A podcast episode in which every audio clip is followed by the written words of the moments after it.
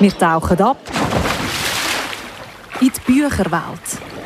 Ein Gast, ein Buch, live aus der Stadtbibliothek Aarau. Willkommen zu «Ein Gast, ein Buch», der stündigen Talksendung am Sonntagmorgen. Ich bin der Benny Fisch. Und heute sitzt mir der Autor Rolf Lappert gegenüber. Im 2008 ist er mit «Nachhauseschwimmen» im deutschsprachigen Raum bekannt worden und hat auch den Schweizer Buchpreis gewonnen. Sein letztes Buch über den Winter hat er vor gut drei Jahren herausgebracht und im Moment schreibt er an einem neuen Buch. Und heute ist er bei mir zu Gast. Herzlich willkommen, Herr Lappert. Danke, guten Morgen. Mitgebracht, Herr Labert, haben Sie den Roman Wonder Boys vom amerikanischen Autor Michael Chabon. Und hinten auf dem Buch auf Wonder Boys steht das Zitat von der Zeitschrift Gala. Chabons Ironie prickelt wie Cola und hat das Tempo eines Road Movies. Ist es auch die Ironie vom Autor und das Tempo, das Ihnen an dem Buch gefällt? Ja, es ist, äh, ich finde die Mischung, die es ausmacht bei diesem Buch. Also es ist äh, ein sehr gut lesbares Buch, auch für Leute, die jetzt nicht höhere Literatur ständig lesen, die aber auch äh, mit Büchern keine Mühe haben, wo, wo so an der, an der Unterhaltungsliteratur vorbeischrammen. Es ist nämlich sehr unterhaltend, es, ist, es hat äh, äh, sehr viel Humor, es ist äh, toll geschrieben, also sprachlich auf einem, auf einem höheren Niveau, aber nie, dass man, dass man überfordert ist. Aber es hat, es hat äh, Passagen, die ich beim Lesen, ich habe es jetzt vor ein paar Monaten äh, wieder gelesen, äh, zweimal lesen, weil, weil sie einfach toll sind und weil ich finde, so habe ich das noch nie formuliert gelesen. Wenn findet ein Autor eine Passage toll, wenn sie literarisch gut ist oder wenn sie lustig ist? Oder was macht eine Passage gut? Ja, sie kann lustig sein, muss aber nicht. Also, es kann eine, eine, eine tragische, äh, eine tragische äh, Situation beschreiben. Ähm, Wenn es mit Wörtern transportiert wird, die ich vielleicht nicht erwarte in so einem Zusammenhang. Also zum Beispiel, bei, wenn man etwas Tragisches beschreibt, dass man es ins Tragikomische äh, kippen, ohne es zu übertreiben. Also dass, dass die, die Balance, die ich wichtig finde, dass die behalten wird. Also, dass nicht nur platt wird. Und bei einer eher komischen Szene das Tragische probieren auszuarbeiten. Macht das der Michael Chabon in Wonder Boys und macht er das auch in anderen Büchern? Weil sie haben ja, glaube ich, auch schon andere Bücher von ihm gelesen. Ja, ja das, äh, sein erste, die, die, Wunder, die Geheimnisse von Pittsburgh, das war sein erste. Das ist äh, unerwartet ein großer Erfolg geworden, auch in den USA. Er hat das äh, eigentlich als Abschlussarbeit in seinem Creative Writing Kurs gemacht. Und äh, sein Lehrer dort hat das, hat das ohne sein Wissen an seinem Literaturagent gegeben und der hat es geschafft, das äh, bei einem guten Verlag unterzubringen, auch noch mit einem netten Vorschuss. Das ist da um über 100'000 Dollar gegangen, weit über 100'000. Und ähm, so ist das Buch erschienen und zu einem grossen Erfolg geworden. Und Keep Neuer und Witsch hat es dann relativ äh, gleich ähm, in Deutsch rausgebracht und auch, auch dort ist es gut angekommen. Und ich habe durch das Buch entdeckt und äh, finde nicht, nicht alles toll. Er hat zum Beispiel äh, den Pulitzerpreis für einen Roman bekommen, den ich jetzt nicht, nicht äh, als sein besten empfinde. Aber das hat wahrscheinlich auch damit zu tun, dass es sehr ein amerikanisches Thema ist, das er dort behandelt und dass dort die amerikanischen Kritiker darauf ansprechen. Für welchen Roman hat er bekommen, den Pulitzerpreis? Oh, das ist die Jetzt, also ich weiß komplizierte Titel über zwei Comic-Autoren und Zeichner und spielt so in den glaub, 20er, 30er Jahren, basiert zum Teil auch noch auf, auf wahren Begebenheiten und äh, hat glaube schon in den USA äh, einen größeren Erfolg gehabt, weil es eben äh, Themen äh, behandelt, wo, wo, jetzt im deutschsprachigen Raum nicht so präsent sind, also Comics. Und er hat auch immer wieder Baseball, äh, wo äh, bei den deutschen Lesern nicht immer so gut ankommen. Baseball kommt auch im Buch Wonder Boys vor, wenn wir mhm. wieder zu dem Buch kommen. Das Buch ist auch verfilmt worden. Ähm, ich glaube, im 2000 ist der Film rausgekommen. Die Hauptrolle spielt Michael Douglas, wie ist das für Sie als Autor, wenn ein Buch verfilmt wird? Hat man da Freude als Autor oder sagt man, ja nein, jetzt kommt wieder die Hollywood? Und also in dem Fall grosse Freude. der Michael Douglas äh, spielt die Rolle von seinem Leben, finde ich. Also ich habe noch, noch nie so toll gesehen wie in diesem Film, weil er spielt ähm, der Held vom Roman, der Grady Tripp, ist äh, Dozent für Creative Writing an einem, an einem College in Pittsburgh. Und ähm, er hat immer, also meistens ein Joint zwischen den Lippen. Er läuft daheim immer so in einem, in einem alten, abgetragten, fleckigen äh, Morgenmantel um. Ist ständig leicht verkatert. Äh, schlaft, glaube im ganzen Film Mal ein, einmal wird er ohnmächtig, also das ist dann ein, ein kurzer Schlaf. Aber eigentlich schlafen Aber man hat immer das Gefühl, gang doch mal ablicken und erholt ihn mal. Aber er hat, er, er, es spielt eigentlich an einem Wochenende, an dem College ist das Wordfest, das ist ein Literaturfestival. Und sein Lektor, wunderbar gespielt von Robert Downey Jr., kommt von New York und äh, äh, zu dem Festival und will aber auch unbedingt einmal das fertige Manuskript vom Grady Tripp seinem neuesten Roman gesehen. An dem schreibt er seit Jahren. Er ist äh, im Film und auch im Buch ist er auf Seite 2611. Und man sieht dann irgendwann, wo er das Blatt Papier in die Maschine einspannt und dann äh, kommen immer mehr Zahlen und bei 2611 denkt man dann, äh, gerade als, als wenn man selber Autor ist, äh, da hat er sich glaube ich ein bisschen verrönt und das ist auch Das ist auch äh, das große Drama in diesem Buch. Und dann gibt es noch eins. Er hat nämlich seine Freundin geschwängert. Das ist gerade äh, äh, das dritte Mal von einer, also von einer Frau äh, verlassen worden, von, von einer, äh, seiner Ehefrau. Also war dreimal geheiratet. Jetzt immer noch, aber bin gerade verlassen und hat eine Geliebte, nämlich die Frau vom Dekan von dem College. Also auch wieder eine sehr gute Konstellation. Und die ist schwanger von ihm und weiß nicht, ob sie das Kind soll behalten und, und Also er ist in einem, in einem Dilemma. In einem Dilemma. Also aus ihrer Sicht äh, tiptopper Stoff, zum auch eben einen Film machen. Also sie haben ja, Freude an dem Film. Ja, also ich habe das eine von, wenn nicht die beste äh, Literaturverfilmung gefunden. Wichtig finde ich immer, ist, dass man zuerst das Buch liest und dann Verfilmung sieht. Sonst hat man, also mir geht das so, habe ich beim Lesen dann immer die Schauspieler und Schauspielerinnen vor dem äh, inneren Auge. Ich habe es eigentlich lieber, wenn ich mir die selber vorstellen kann. Sie haben es angesprochen. Wonder Boys, das ist eine Geschichte von einem ganz turbulenten Wochenende rund um den Grady Chip. Die Hauptfigur fährt mit seinem Ford Galaxy durch seine Heimatstadt Pittsburgh und zieht irgendwie die Komplikationen und all die Probleme magisch an. Tyler Florin über den Roman von Michael Chabon. 41, zum dritten Mal unglücklich verheiratet, Schriftsteller, Uniprofessor, leicht übergewichtig und Marihuana-abhängig. Das ist der Grady Trip, die Hauptfigur aus Wonder Boys. Wonder Boys ist zudem auch der Titel von Grady seinem neuesten Roman. Zwar mangelt es ihm nicht an Inspiration oder Ideen, ein Ende findet er aber seit langen Jahren nicht. Ich hatte zu viel zu schreiben, zu viele vornehme und armselige Gebäude zu errichten und Straßen zu benennen und Glockentürme zum Läuten zu bringen.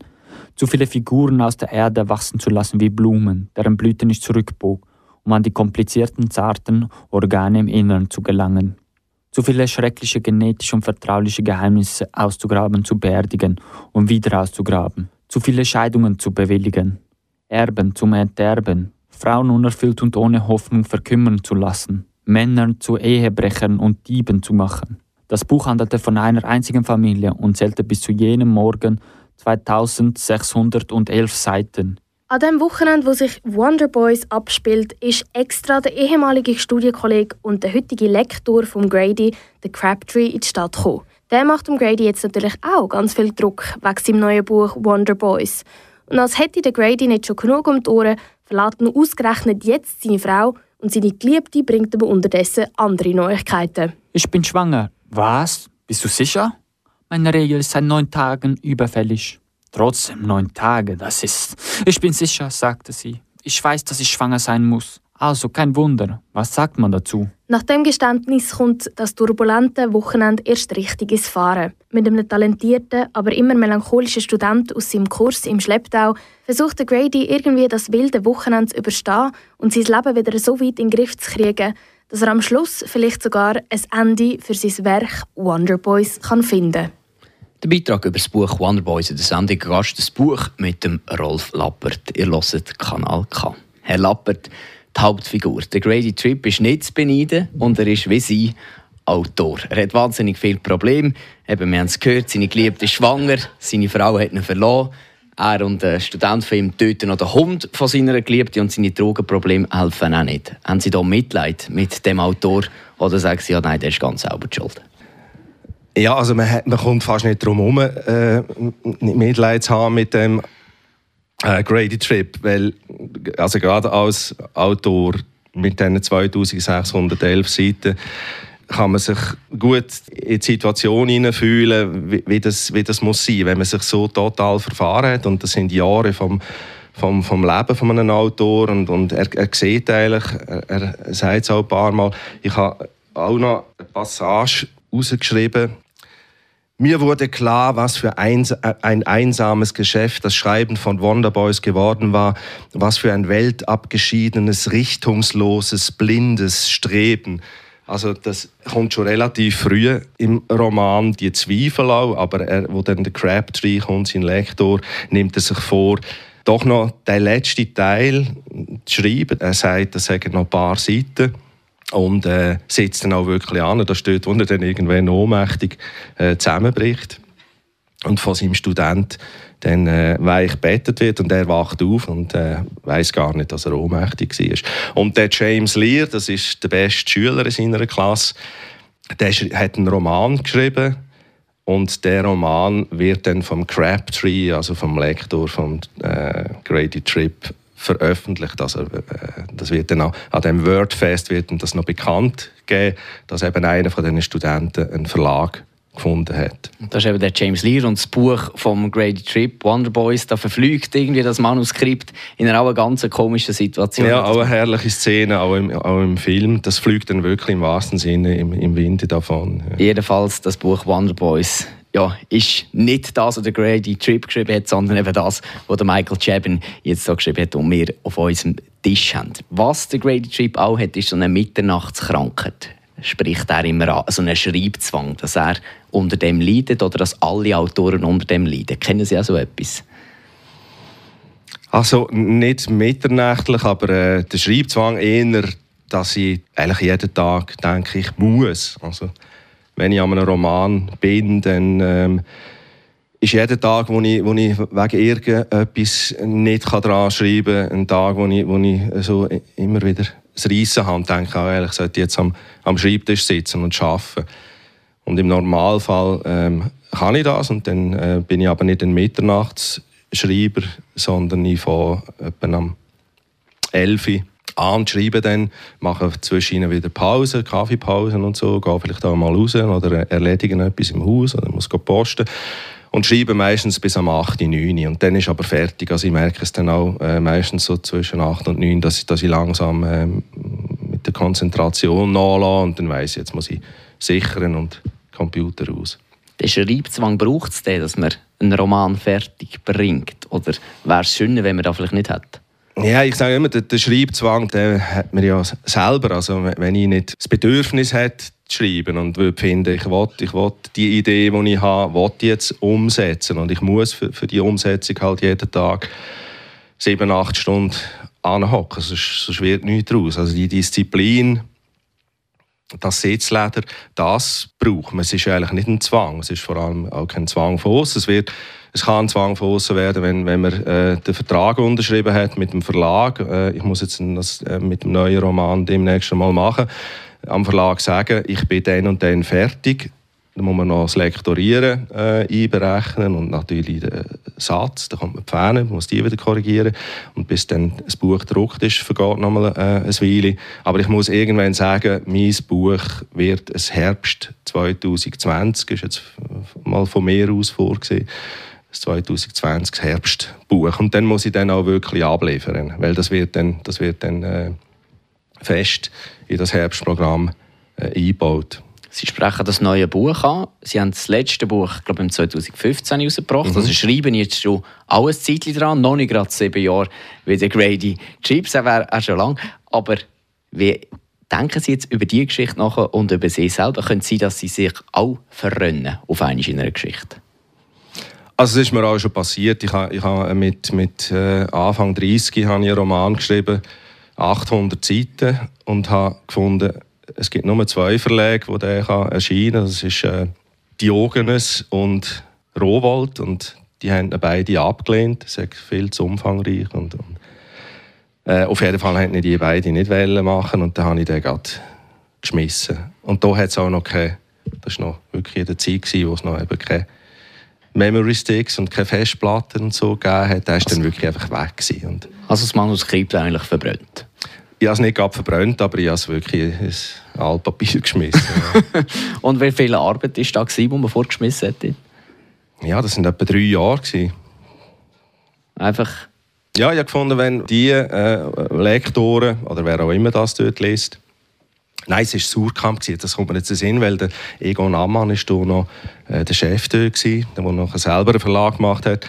Und ja, eben die Jogeneswelle oder Surkamp. Und, und er äh, hat gefunden, die sind gute Leute, die haben eine Ahnung. Und wenn die sagen, dass es sei nicht gut genug zum veröffentlicht werden, dann äh, ich hätte sie auch können überarbeiten aber ich bin schon so lange dran und hätte auch nicht gewusst, ähm, mittlerweile wüsste ich es wahrscheinlich, wie ich das muss angattigen aber da habe ich, habe ich einfach schlicht nicht gewusst, was ich jetzt mit diesen 800 Seiten soll machen soll, wo ich soll ansetzen soll, was ich soll ändern soll, äh, kürzen wahrscheinlich vor allem. Da braucht es dann eben einen Lektor. Der Grady Trip hat noch ein, ein grösseres Problem. Er hat nicht wie sie 800 Seiten gehabt, sondern 2600 Seiten und hat schon viel länger dran geschrieben. Und im Buch, äh, ja, liest dann auch sein Lektor ein bisschen von seinem Manuskript einmal und eine Studentin von ihm liest ein bisschen etwas und sagt eben auch, das, was du hier gemacht hast die letzten sieben Jahre, das ist eigentlich für gar nichts. Ja.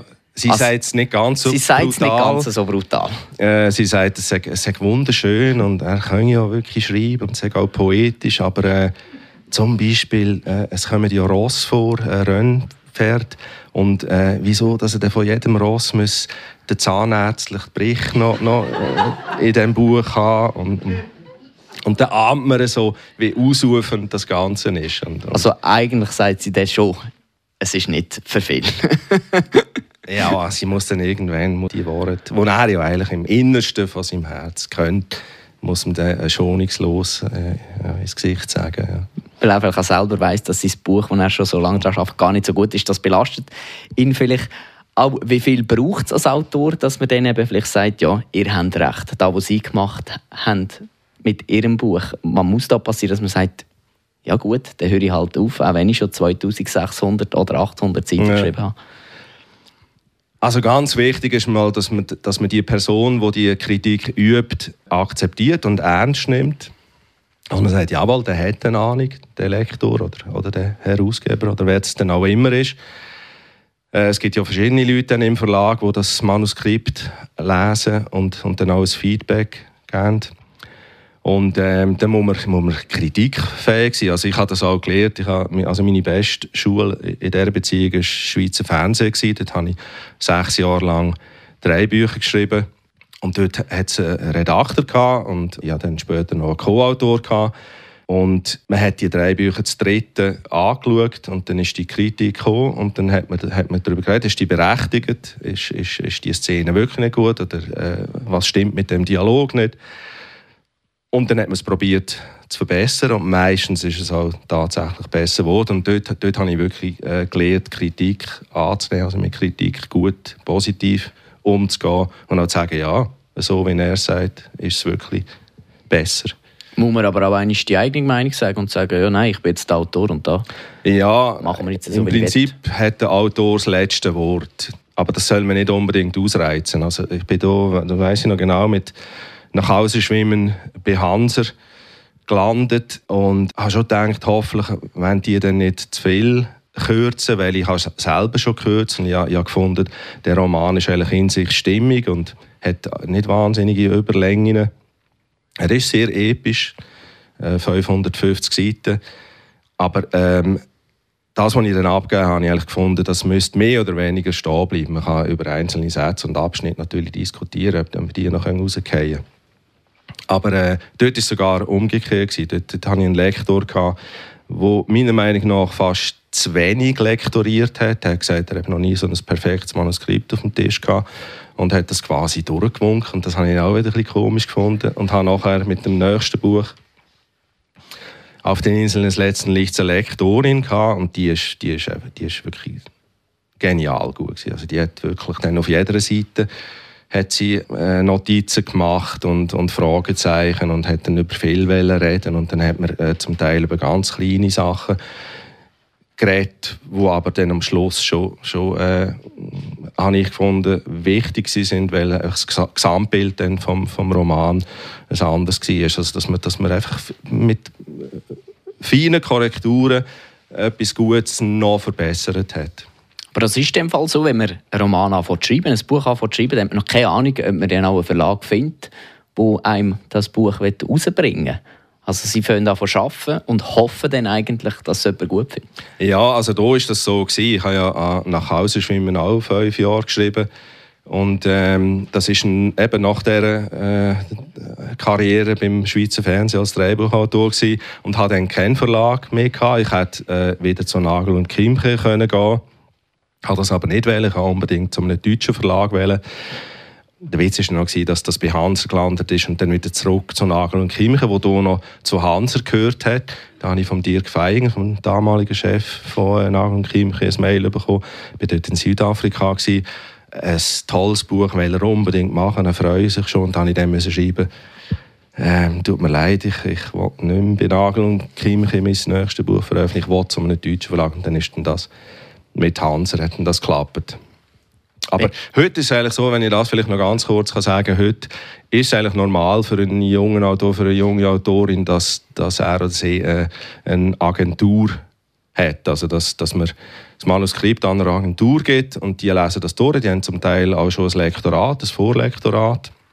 Und die sagen dann auch, ja, das könnte das Buch sein für, eben für Diogenes oder für Surkamp oder für Kibana und Wisch oder, Witsch oder es muss vielleicht besser in einem Schweizer Verlag erscheinen, jetzt nicht unbedingt etwas für den deutschen Markt. Und die helfen dann sehr, ähm, gerade einem jungen Autor, an einer Autorin, die noch nicht äh, Fuß gefasst hat äh, bei der Verlagssuche. Wenn Sie am Schreiben sind, Sie selber jetzt unter so einem Manuskript, haben 500, 800 Seiten, wie viel auch immer, geben Sie das mal in der Zeit, wo Sie am Schreiben sind, auch jemandem zum Durchlesen und fragen mal, was haltest du eigentlich von dem? Oder sind Sie denn mit Ihren Wörtern ja im Raum und schreiben einfach? Also ich habe eine Erstleserin, meine Lebenspartnerin, Sonja Maria Schobinger, die liest immer gerade, wenn ich ein Kapitel fertig habe, das sind so zwischen 8 und 30 Seiten. Äh, jetzt im neuen Manuskript, je nach Figur, es sind vier Figuren in dem, in dem Roman. Mein Lektor hat mal etwa 200 Seiten schon gesehen äh, in einem ersten Entwurf, in einer ersten Fassung. Hätte mal wissen, an was das jetzt gerade bin, welche Richtung das es geht. Aber äh, der kommt jetzt dann einmal eine überarbeitete Fassung von ca. 500, 600 Seiten über. Also es wird ein dickes Buch, es wird mindestens 800 Seiten, eher 900. Ähm, und dass er schon mal einen Teil davon hat und kann anschauen dass, dass, er dann nicht die ganzen 900 Seiten auf einen Klapp überkommt. Und dass nicht die 900 Seiten am Schluss vielleicht wieder im Altpapier landen, das hoffen wir nicht. Der Rolf Lappert, Schweizer Autor und heutiger Gast bei «Ein Gast, ein Buch» auf dem Kanal K. Herr Lappert, nachher möchte ich noch ein bisschen über Ihren Werdegang und Ihren Schaffen reden. Eben, Sie haben es angesprochen, Sie sind auch drei Buchautor. Sie haben in Irland als freier Autor geschaffen. Vorher ist es aber Zeit für ihren ersten Musikwunsch. Sie wünschen sich Life is Sweet von der Natalie Merchant. Warum das Lied? Das ist ein Lied, das, äh, wenn es im Radio läuft, drei äh, ganz auf und hören auf, machen, was ich gerade am machen bin. Ähm, ich finde, äh, das eines der aufstellendsten Lieder. Also wenn es einem schlecht geht, das Lied auflegen und dann geht es einem sicher ein bisschen besser. Vielleicht ist man dann gerade völlig kuriert von seiner Melancholie, die vielleicht gerade drin ist, aber, aber äh, es hilft sicher, äh, äh, den Moment aufzuhellen. Dann drehen wir den Radio auf und hören es von Natalie Merchant, «Life is Sweet». It's a pity, it's a crying shame Who pulled you down again How painful it must be To bruise so easily inside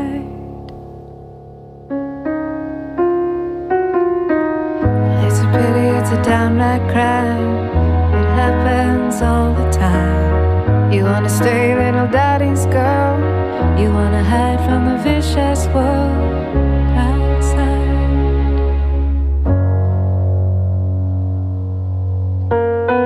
Don't cry. You know the tears won't do no good.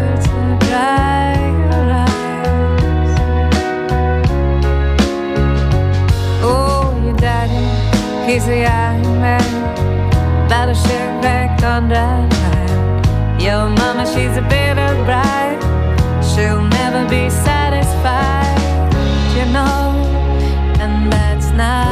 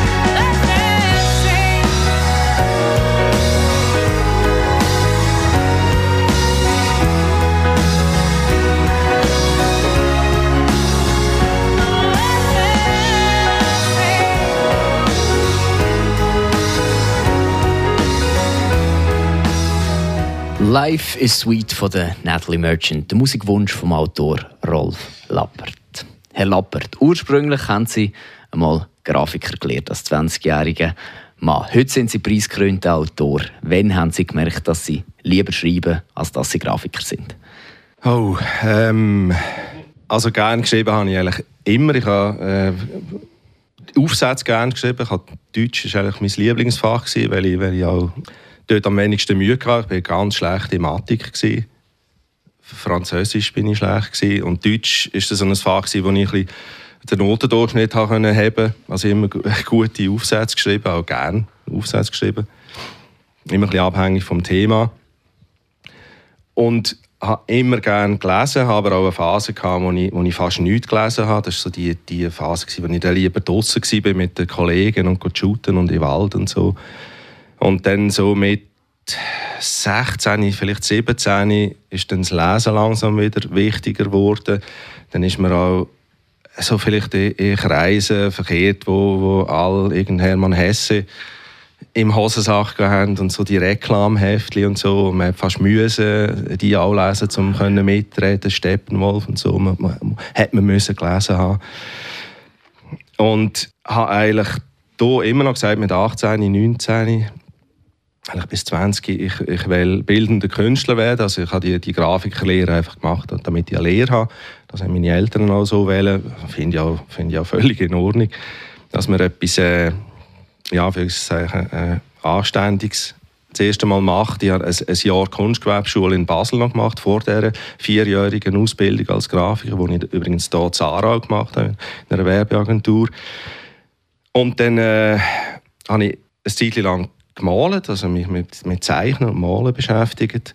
Habe dann irgendwann Text und Bild angefangen zu kombinieren und habe immer mehr gelesen und durchs Lesen bin ich eigentlich zum, zum Schreiben gekommen. Habe irgendwann gefunden, ich wollte das auch probieren und habe wahrscheinlich die meisten mit Lyrik angefangen, habe Gedicht geschrieben und bin dann so zum, über Kurzgeschichte vielleicht noch als Zwischenschritt zum Roman gekommen. Wie war das früher, wenn der noch kleinere Rolf gesagt hat, «Ah, ich gehe wahnsinnig gerne ins Deutsch und Aufsatz, oh, da freue ich mich. Ist man da bei den Kollegen wahnsinnig dabei gewesen? Ja, also ich werde mich jetzt nicht als, als Streber bezeichnen. Also, Deutsch war auch wirklich das einzige Fach, gewesen, wo ich einigermaßen brilliert habe. In den anderen bin ich, also ich bin wirklich ein schlechter Schüler. Gewesen. Darum bin ich auch froh, gewesen, habe ich in der dritten Bits, anstatt die vierte noch zu machen, können, äh, an die Kunstgewerbeschule in Basel, das ist der sogenannte Vorkurs, wo man einfach ein Jahr lang so ein bisschen alles lehrt. Ein bisschen Zeichnen, ein bisschen Farbenkunde, ein bisschen Ge- Geometrie, ein bisschen, ein bisschen Werken, also auch, äh, äh, mit äh, Materialien, Sachen, Skulpturen und so machen. Das war die Bedingung quasi von meinem äh, zukünftigen Chef. Der hat gesagt, mach den Vorkurs und dann kannst du äh, die Lehre machen bei mir. Und das hat sich eigentlich auch noch als, als relativ gut erwiesen. Also es ist, man lernt dort wirklich sehr viel mit guten Lehrern. Zurück zum Schreiben. Was gefällt Ihnen am Schreiben? Also äh, oberflächlich gesagt ist das Tolle am äh, Schreiben, wie vielleicht bei jedem künstlerischen Beruf, dass man, dass man selber kann bestimmen kann, was man macht und wenn, wenn man es macht und wie man es macht. Und eben, dass man, es gibt Tage, wo ich aufwache und das Gefühl habe, heute äh, wird jetzt wahrscheinlich gar nicht gut laufen mit dem Schreiben, dann mache ich vielleicht vorher noch etwas anderes, bis ich vielleicht in die Stimmung komme. Ich schreibe eigentlich, wenn es geht und ich nichts anderes außer Haus zu tun habe, immer. Aber es kommt durchaus vor, dass ich mal sage, jetzt mache ich, jetzt mache ich zuerst noch die Wäsche oder tue zuerst das Haus staubsaugen oder was auch immer und warte, bis, bis ich ein bisschen mehr in der Stimmung bin. Und dann hocke ich an und dann lese ich nochmal meistens die letzten fünf Seiten, die ich geschrieben habe, um wieder in die Atmosphäre hineinzukommen. Und, und dann muss ich mich oft auch wirklich, äh, dann kommt der Zwang, aber der kommt eben nicht von außen, sondern von innen und, und äh, die, die Schreibblockade, die, die existiert zwar, aber die, die kann man eigentlich relativ einfach überwinden, indem man einfach eben sitzen bleibt und, und so fragt, wieso läuft es im Moment gerade nicht und wo, wo ist das Problem, wo ist der Knopf und den Knopf kann man dann meistens lösen und dann schreibt man weiter. Von wo kommen die Ideen zum Schreiben? Von Erlebtem oder von Gedanken? Ja, das sind, das sind natürlich tausend Quellen. Äh, Klar, was man sieht, was man liest, was man selber erlebt, äh, fließt oft ein. Und dann ist, glaube ich, aber schon noch eine große Portion von Fantasie, die man muss haben. Also man muss schon irgendwie keine Ahnung, Quellen können anzapfen, die vielleicht andere Leute nicht haben. Weil, also an Ideen hat es mir noch nie gemangelt. Es ist eher so, dass ich, dass ich zu viel habe, dass ich auch ähm, manchmal in, in ein Buch hinein zu viel reinpacken will. Aber ich habe zumindest nie das Problem, dass mir nichts mehr einfällt. Also es ist eher ein Überangebot. Jetzt auch in dem, in dem Buch, wo ich am Schreiben bin, dass dann noch plötzlich zu viele Nebenfiguren neben diesen vier Hauptfiguren äh, reinkommen, wo es dann unübersichtlich wird, das probiere ich, das probiere ich zu vermeiden. Das habe ich mittlerweile auch relativ gut im Griff. Es kommen natürlich Nebenfiguren vor, aber die nehmen dann nicht so einen, einen grossen Raum ein, dass, dass die anderen ähm, zu wenig Platz haben. Also schreiben Sie in dem Fall zum Teil vielleicht ein bisschen zu detailliert, vielleicht ein bisschen wie der Grady Trip im Buch, wo noch Zahnarzt und weiss der Gucker was aus.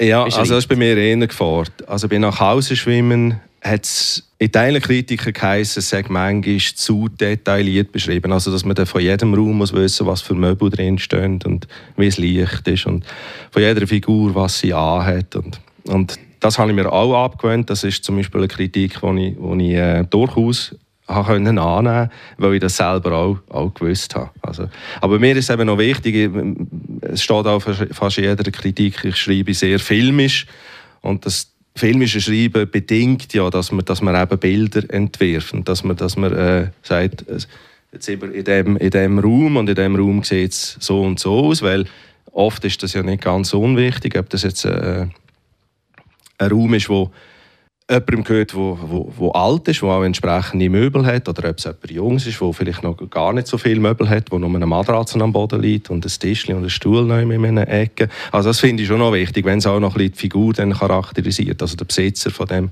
von dieser Wohnung oder was auch immer. Aber, aber von jeder Figur jetzt zu schreiben, ähm, was sie anhat, das habe ich, mir, das habe ich mir abgewöhnt. Und was ich gar nicht mache, oder fast nicht mache, ist beschreiben, wie jemand aussieht.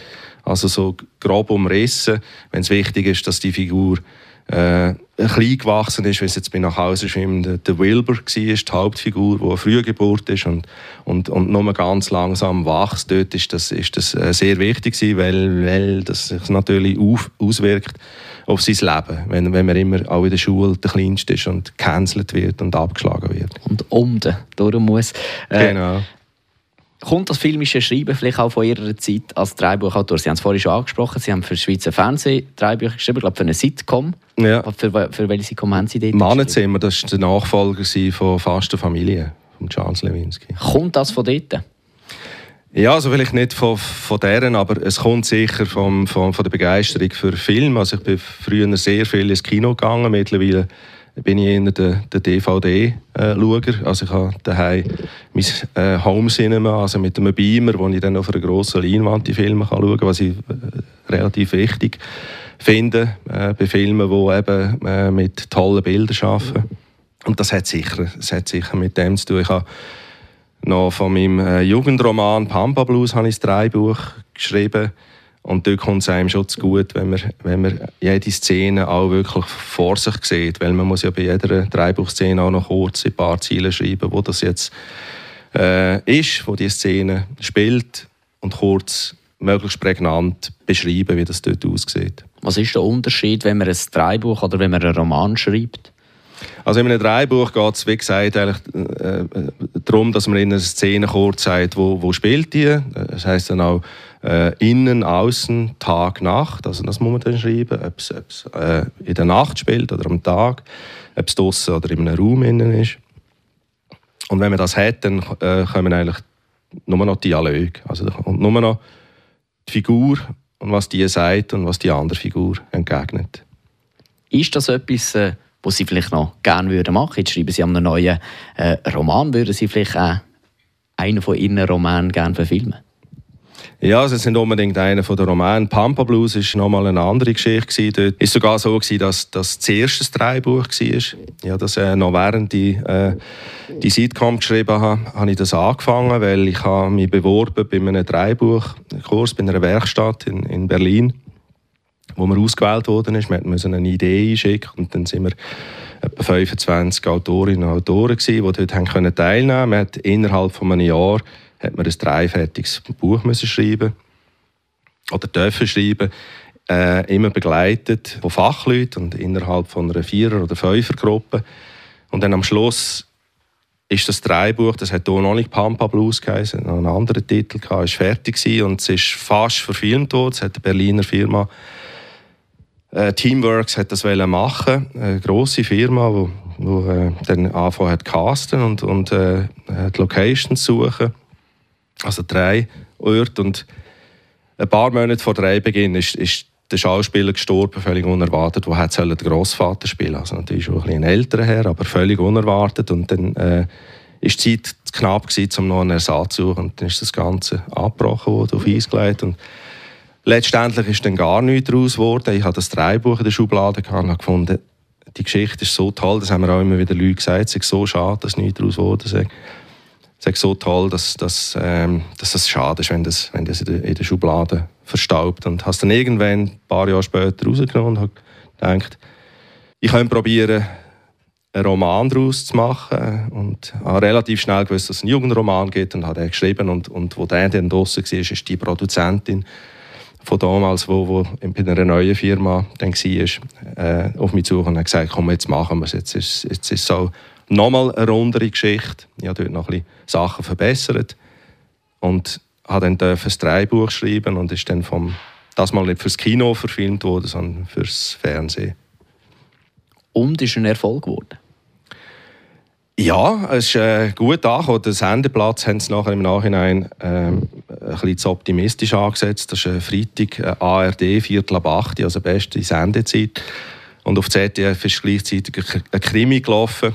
Und mein Pampa Blues ist ein sehr ein stiller Film, der auch langsam anfängt und, und so ein kurlige Leute äh, äh, die, die, die Rolle spielen. Und äh, auf dem Land spielt, also alles ein bisschen verschlafen und verschnarcht und das hat wahrscheinlich für einige Leute nicht passt. Man, man hat ja dann so, so Statistiken, wo, wo, wo man auch genau sieht, wer von ARD wo zappt und sind dann viele auf zum Krimi über. Wo es ein bisschen ja, lebendiger also, war und ein bisschen mehr gelaufen ja, ist. Ja, also die, die ihn gesehen haben, haben, haben ihn toll gefunden. Er ist, er ist auch... Ähm, an den Münchner Filmtagen im Kino, glaube ich. Ich habe ihn das erste Mal auf, auf der grossen Leinwand gesehen, bevor ich ihn im, Kino, äh, im Fernsehen gesehen habe.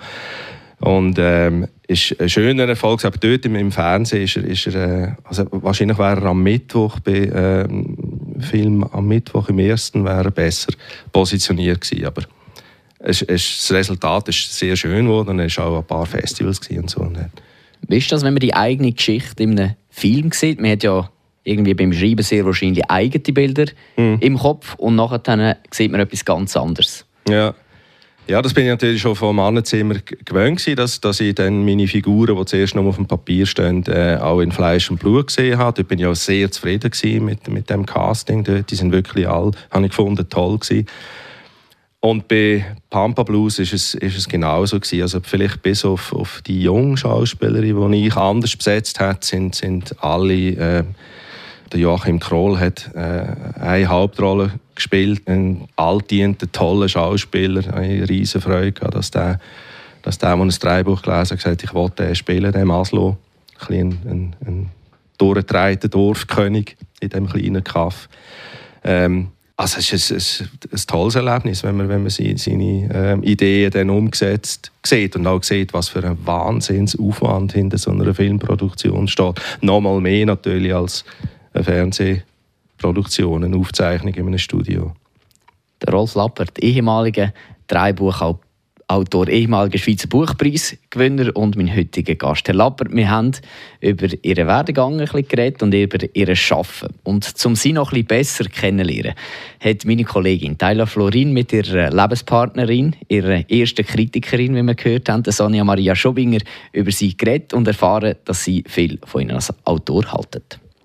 Sonja Maria Schobinger kennt Rolf Lappert natürlich nicht nur als Autor von einer Klappe von einem von seinen Büchern und gleich sind seine Bücher sehr wichtig für sie. Sie sagt begeistert von seiner Sprache und von dem, was die in ihr auslösen kann. Er schafft, dass ich zu den Hauptfiguren eine starke innige Beziehung bekomme, weil sie eigentlich immer eine Zerbrechlichkeit aufzeigen und ein Ringen um sich selber und mit sich selber und mit dem Leben überhaupt und die Suche nach einem Platz in dieser Welt. Genau das findet sie auch in ihrem Lieblingsbuch von Rolf Lappert, «Nach Hause schwimmen». Die Hauptfigur, der Wilbur, ist genau so eine Figur, die ihren Platz im Leben sucht und darum Sonja Maria Schobinger so berührt.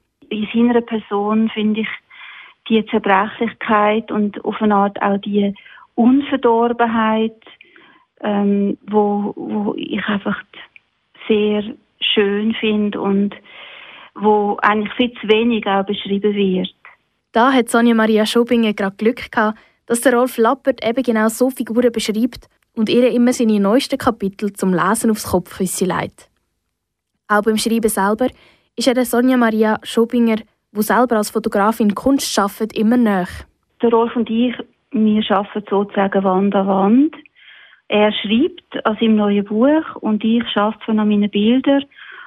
Und ähm, das, ich glaube, das inspiriert uns beide sehr.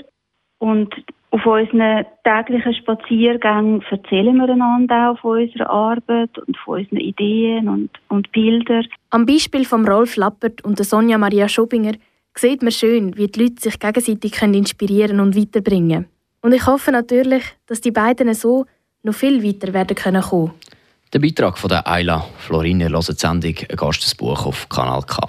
Herr Lappert, Ihre Lebenspartnerin, findet sehr lobende Worte für Sie. Sie haben aber auch gesagt, sie ist die erste Kritikerin. Was kritisiert sie denn an Ihren Büchern?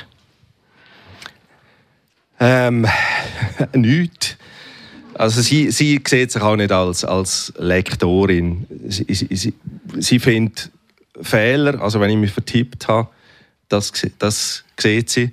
Das ist äh, hilfreich und so ist, ähm, sie sagt, wenn sie bei einem Satz, ich habe oft Sätze, die über eine halbe Seite gehen, wo sie vielleicht mal sagt, äh, das den habe ich jetzt zweimal müssen lesen und dann denke ich schon, den schaue ich mir nochmal an, ob ich ihn vielleicht ein bisschen entwirren kann. Ähm, ich bin jetzt gerade am Überarbeiten von, von, eben von diesen paar hundert Seiten, die ich dann mal am Lektor schicken will und, und bin jetzt eigentlich auch dabei, äh, ein paar Sätze, die ich ein bisschen übertrieben habe mit, mit, ähm, mit der Länge, ein bisschen zu straffen, weil ich selber beim Lesen denke, also da verliert man jetzt irgendwie den Anfang aus den Augen und weiß gar nicht mehr am Schluss, was der Satz eigentlich soll aussagen. Und da, da, ist, da ist sie gut und so ist einfach, sagt sie, dass die Atmosphäre jetzt in dem Buch, wo ich jetzt gerade dran bin, ähm, eigentlich durchs, durchs Band durch gehalten wird. Also dass ich nicht, dass ich nicht äh, plötzlich den, den, den Stil ändere. Das kann ja auch passieren, äh, gerade wenn man selber noch, noch nebenbei liest. Äh, ich vermeide es eigentlich immer, Romane zu lesen, während ich selber an einem Roman schreibe. Also ich, ich lese dann eher Sachbücher oder, oder Biografien. Biografien und, ähm, probiere es zu vermeiden, dass, dass, dass ich dann beeinflusst werde von einem, von einem Stil. Gerade wenn ich einen Stil gut finde, den ich dann, äh, den ich dann äh, eigentlich unbewusst übernehme. Wie muss man sich den Alltag von einem Autor, der jetzt ja, drei, vier, fünf Jahre an einem Buch schreibt, vorstellen? Sie haben vorhin gesagt, Sie fangen mal an und hören dann am Abend auch sicher wieder auf. Aber macht man das fünf Jahre lang so? Ja, also ähm, es kommt vor, dass ich, dass ich nach ein paar Wochen Früher war das noch eher der Fall, gewesen, äh, äh, allein in einem Zimmer sitzen und schreiben, denkt, ah, was machst du eigentlich da? Gerade im Sommer, wenn es draußen schönes Wetter ist und, und man eigentlich anders könnte machen Und ich einfach so, so drin bin, wenn es auch gut läuft, kann das durchaus sein, dass man mal eine Woche das Haus nicht verlässt, nicht geht, geht einkaufen. Ich habe eigentlich immer einen, einen, Vorrat daheim, wo, wo das erlaubt. Aber so nach, nach einer Woche ähm, kommt schon vor, dass ich, dass, ich, mir- dass ich mir sage, jetzt musst, jetzt musst du mal äh, wieder unter die Leute oder du musst wieder mal deine besten Freunde sehen oder, oder die Familie oder wer, wer auch immer. Also die Eltern wieder mal, die Brüder wieder mal sehen und dich nicht so völlig abkapseln. Es läuft zwar gerade gut, aber, aber äh, es, ist, es ist nicht sehr sozial verträglich im Moment. Kommen dann die Leute auch und sagen, du Rolf, äh, kommst auch wieder mal aus dem Zimmer? Ja, also viele wissen, wenn ich, wenn ich an etwas bin und lassen mich mehr oder weniger in Ruhe. Es kommt einmal ein, ein, ein Mail, wo, wo, wo jemand fragt, was ich, was ich mache und dann schreibe ich. Ich sage gerade an etwas Grösserem und vertröste sie dann auf, auf später und, und, und die meisten ähm, können das auch nachvollziehen. Ja, viele Freunde, Freundinnen, die selber künstlerisch tätig sind, viele Autorinnen, Autoren, die das gut nachvollziehen können, dass, dass man mal ein bisschen abtaucht und, und, und nicht viel von sich hören. Wir haben schon ein bisschen über Kritik geredet, äh, dass man vielleicht, oder dass man muss als Autor die Kritik annehmen, bereit sein, um etwas ganz zu verwerfen. Die Kehrseite ist das Lob. Wie gehen Sie mit dem Lob um, wenn jemand sagt, das Buch ist wahnsinnig interessant und schön geschrieben? Also das ist natürlich etwas, was man sich, wo man sich wünscht und, und wenn es dann eintrifft, ist man, ist man mehr als, als glücklich. Also ich bin immer natürlich froh über intelligente äh, Kritiker, wo, wo vielleicht auch im Lob noch sagen, ja, bis auf das, wo man vielleicht anders hätte können äh, lösen oder so. Ähm, also, wo ich sehe, der hat das Buch wirklich gelesen und er hat es nicht nur, nur äh, quer gelesen, sondern hat sich damit beschäftigt und, und äh, baut seine Kritik dann oder eben in dem Fall dann auch sein, äh, sein Lob auf, auf, auf, auf, auf dem auf, also dass er wirklich fundiert äh, über das Buch schreibt. Es kommt oft vor, dass man eine Kritik liest und denkt, die habe ich doch so ähnlich schon, schon mal gesehen, dass dann wirklich Kritiker einander ein bisschen abschreiben. Das kommt also durchaus vor, nicht nur bei, bei mir. Also das, Also das, einer höre ich auch immer von Kolleginnen und Kollegen. Das Buch ist gar nicht so gut, aber die Kritik habe ich noch gut gefunden. Das ich in dem Fall die. Genau. ja. Also es ist gerade ähm, bei, bei dicken Büchern und meine Bücher sind ja eher umfangreich, also äh, sowohl äh, nach Hause schreiben als auch über den Winter haben 550 Seiten gehabt. Und das ist natürlich für einen, für einen Kritiker schon Brocken, weil er kommt nachher nicht mehr für seine Kritik über als für ein 250 Seiten Buch, wo er, wo er äh, ein, ein Drittel von der Zeit muss investieren muss das ist manchmal ein bisschen ähm, ein Problem mit umfangreichen Büchern. Und das merkt man manchmal auch. Dass, dass, also ich habe schon Sachen gehabt von, von in Kritiken, wo ähm, eine Figur als äh, tot erklärt wird, wo gar nicht stirbt im Buch. Also es, äh, wirklich äh, gravierende Fehler und, und Schludrigkeiten im Vorkommen. Also nicht der beste Kritiker schreiben, sehr wahrscheinlich. Müssen wir vielleicht mal Kritik für Kritik schreiben. Zum Schluss, wir sind schon fast am Ende von dieser Sendung erlaubt. Nehmt mich noch Wunder, von was träumt ein Autor? Sind das wahnsinnig viel verkaufte Bücher? Ist das viel Geld? Sind das Ehrungen, Preise? Oder was ist es? Ah, das tönt jetzt vielleicht äh, fast ein bisschen zu Einfach.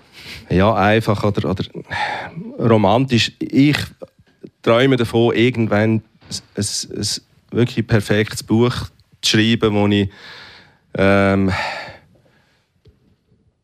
nicht nur gute Kritiker dafür bekomme, sondern auch, wenn ich es fünf Jahre später nochmal lese, vielleicht auch nur auszugsweise bei Lesungen, ähm, immer, noch, immer noch gut finden und, und äh, kaum etwas finden, wo ich, wo ich denke, ah, das, das würde ich jetzt, wenn ich es jetzt würde schreiben ganz anders machen.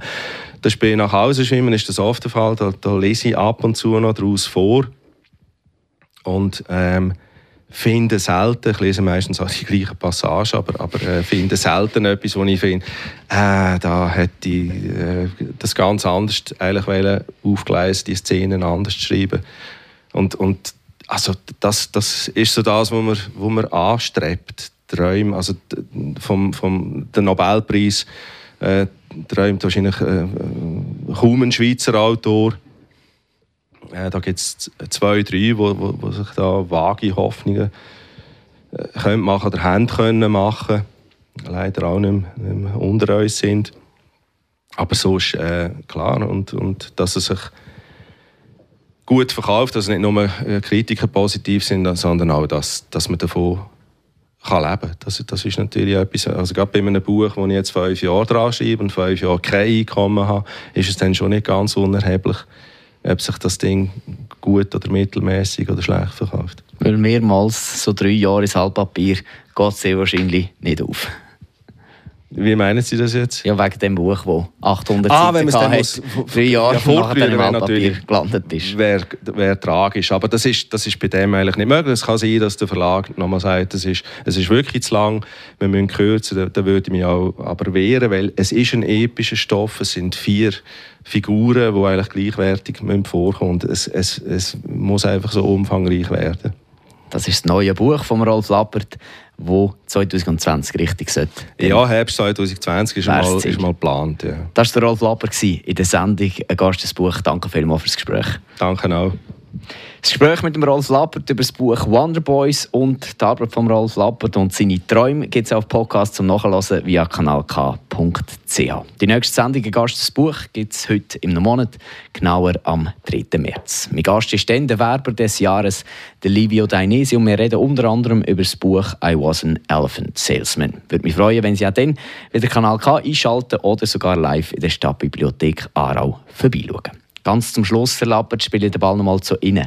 Sie haben nämlich noch den zweiten Musikwunsch. Mit welchem Lied hören wir auf? Es ist ein Watermelon Man von Herbie Hancock. Noch ganz kurz zu der Natalie Merchant. Die hat lustigerweise den gleichen Jahrgang, nämlich 1963, wie der Michael Chabon, also der Autor von, von heute. Jetzt Watermelon Man, eines meiner absoluten Lieblingsstücke im Jazz. Danke vielmals und einen schönen Sonntag. Gleichfalls, merci.